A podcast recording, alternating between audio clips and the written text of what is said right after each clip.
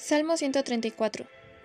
Este salmo, a pesar de ser muy corto, tiene mucho poder, ya que va dirigido para todos aquellos estudiantes, para que puedan superarse día a día y puedan entender bien sus materias. También para que puedan sacar muy buenas calificaciones. Rezarlo con fe diariamente. Canción de Malot. Bendecida al Eterno, vosotros, todos los servidores del Eterno, que estáis en la casa del Eterno por las noches. Elevad vuestras manos hacia la santidad, y bendecid al Eterno.